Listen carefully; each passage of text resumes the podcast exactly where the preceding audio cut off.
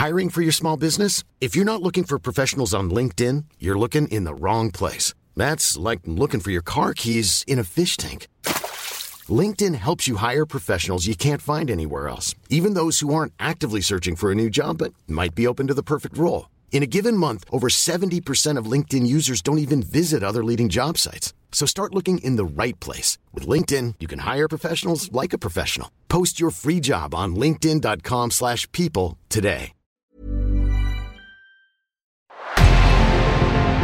Revenant à la lampe à huile, je ne crois pas au modèle Amish. Uh, there is one more thing. Don't try to be too smart. Pay taxes when, when you have to pay taxes. Je ne peux pas répondre à, à votre question, Monsieur le Président, parce que je n'ai pas de monde connecté. And that was a big mistake. And I'm sorry.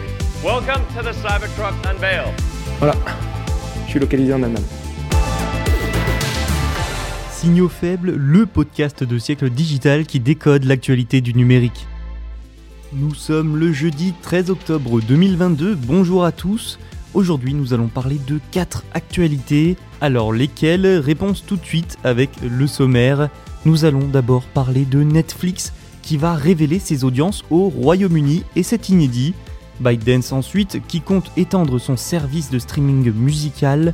Nous irons dans l'espace aussi avec Amazon qui va lancer son premier satellite Kuiper pour faire concurrence à SpaceX. Et enfin, l'adoption du yuan numérique en Chine ralentit, mais ces transactions ont quand même atteint les 100 milliards de yuan. Voilà pour le programme du jour. Allez, sans plus attendre, on commence tout de suite avec la première actualité. Netflix va donc révéler ses audiences au Royaume-Uni et ça peut paraître surprenant mais c'est quasi inédit. Netflix classe les contenus sur sa plateforme pour donner une idée aux téléspectateurs de ce qui est le plus regardé ces derniers temps. Ça, vous le saviez peut-être déjà. Il est aussi arrivé que le géant du streaming publie un total d'heures de vue. Et donc à partir de début novembre, il révélera enfin combien de personnes regardent une série, un film. Mais ce ne sera qu'au Royaume-Uni pour l'instant.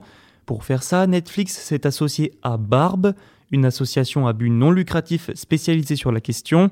Reed Hastings, PDG de Netflix, a expliqué, je cite, que en 2019, lors de la conférence RTS à Cambridge, j'ai salué l'idée que le public de Netflix soit mesuré de manière indépendante. Nous sommes restés en contact avec Barb depuis lors et nous sommes heureux de nous engager dans sa mesure fiable de la façon dont les gens regardent la télévision au Royaume-Uni. Les chiffres publiés par Barb pourront être comparés aux diffuseurs traditionnels.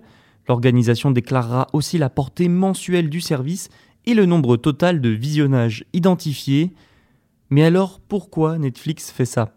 Déjà, il faut y voir un aspect communication visant le public.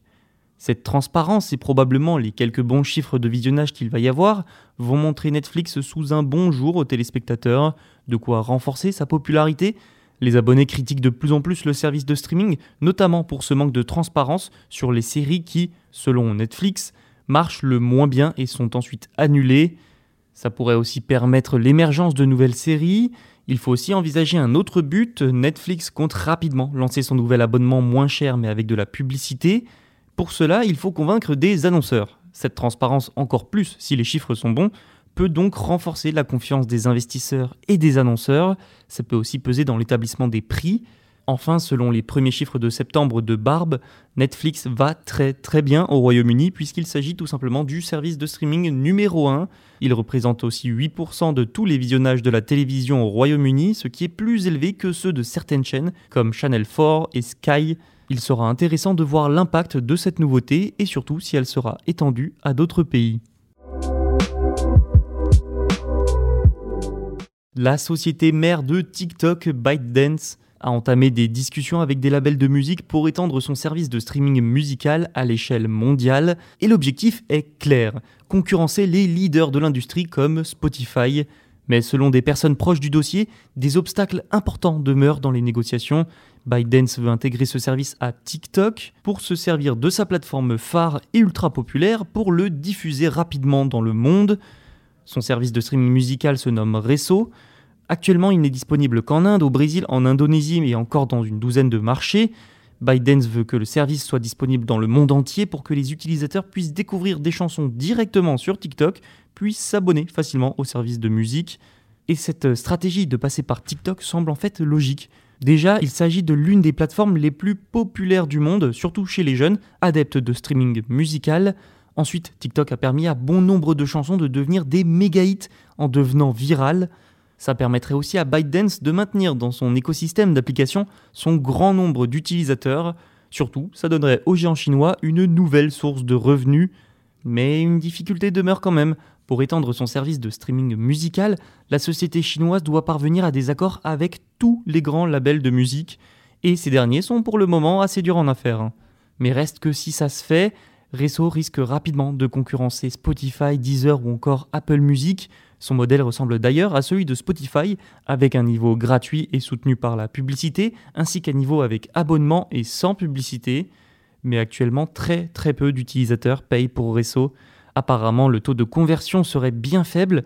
Tout n'est donc pas encore fait pour ByteDance, loin de là. Mais une chose est sûre, si Resso est étendu dans le monde entier à travers TikTok, ça facilitera sans doute son adoption. C'est bientôt le début de la guerre des étoiles. Amazon va lancer ses premiers satellites Kuiper via une fusée Oula.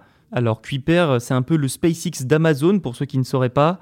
Les deux premiers satellites de la constellation Internet spatiale d'Amazon seront donc lancés au début de l'année prochaine lors d'un vol inaugural d'une nouvelle fusée américaine. Ces satellites prototypes devaient à l'origine être lancés d'ici la fin de cette année, mais l'accumulation des retards et surtout un contrat entre Amazon et Oula ont obligé le géant américain à changer son fusil d'épaule. Pour l'instant, Amazon a la permission de la FCC, la Federal Communications Commission, pour mettre en place 3236 satellites, c'est précis. Le but est le même que pour SpaceX, hein, permettre à des gens de se connecter à l'Internet au débit facilement et n'importe où. Et Amazon y croit puisque la société a promis d'investir plus de 10 milliards de dollars dans ce projet, un projet qui sera aussi ouvert aux écoles, aux hôpitaux, aux entreprises. Plus de 1000 personnes travaillent actuellement dessus. Rajiv Badial, vice-président de la technologie pour le projet Kuiper, a déclaré, je cite, c'est un programme absolument critique pour l'entreprise. Pour respecter sa licence donnée par la FCC, Amazon doit envoyer au moins la moitié de sa constellation d'ici 2026, mais l'entreprise va devoir travailler dur, très dur, pour rattraper le SpaceX d'Elon Musk. Cette dernière société dispose déjà de 3100 satellites en orbite qui fonctionnent dans plus de 30 pays. Pour se démarquer, Amazon espère à terme être plus agressif sur les tarifs. Parlons un petit peu quand même de Oula qui fournira la fusée. Eh bien pour Oula, qui depuis des années a lancé des satellites sensibles pour le Pentagone et des agences de renseignement, le partenariat avec Amazon lui donne un pied sur le marché des lancements commerciaux, qui est également dominé par SpaceX. Terminons cet épisode en parlant d'une MNBC, une monnaie numérique de banque centrale, le yuan numérique en Chine. Les transactions de yuan numérique ont totalisé fin août 100 milliards de yuan, l'équivalent de 14 milliards de dollars. Rappelons qu'il a été lancé en 2019 déjà. Par rapport à fin 2021, c'est une augmentation quand même de 14%, mais, ce n'était pas le résultat attendu malgré tout. De juin à décembre 2021, la croissance n'était pas de 14%, mais plutôt de 154%. Donc la croissance a bien bien ralenti. Les essais sont actuellement menés dans 23 grandes villes comme Pékin, Shanghai ou encore Shenzhen. Ce ralentissement des transactions montre aussi un ralentissement de l'adoption de cette monnaie numérique, ce qui montre ensuite que le yuan numérique a encore beaucoup de chemin à parcourir avant que son chiffre d'affaires ne puisse être au niveau des principaux fournisseurs de paiement numérique du pays comme Alipay ou encore WeChat Pay. La Chine reste toutefois le pays le plus avancé sur ce sujet de MNBC. Le développement de sa monnaie virtuelle et les obstacles peuvent donc servir d'exemple aux autres nations. Mais il faut relativiser tout ça quand même. Ce constat aux airs négatifs pour le yuan numérique, hein, parce qu'il faut signaler quand même que le marché des paiements numériques a ralenti globalement en Chine ces derniers mois.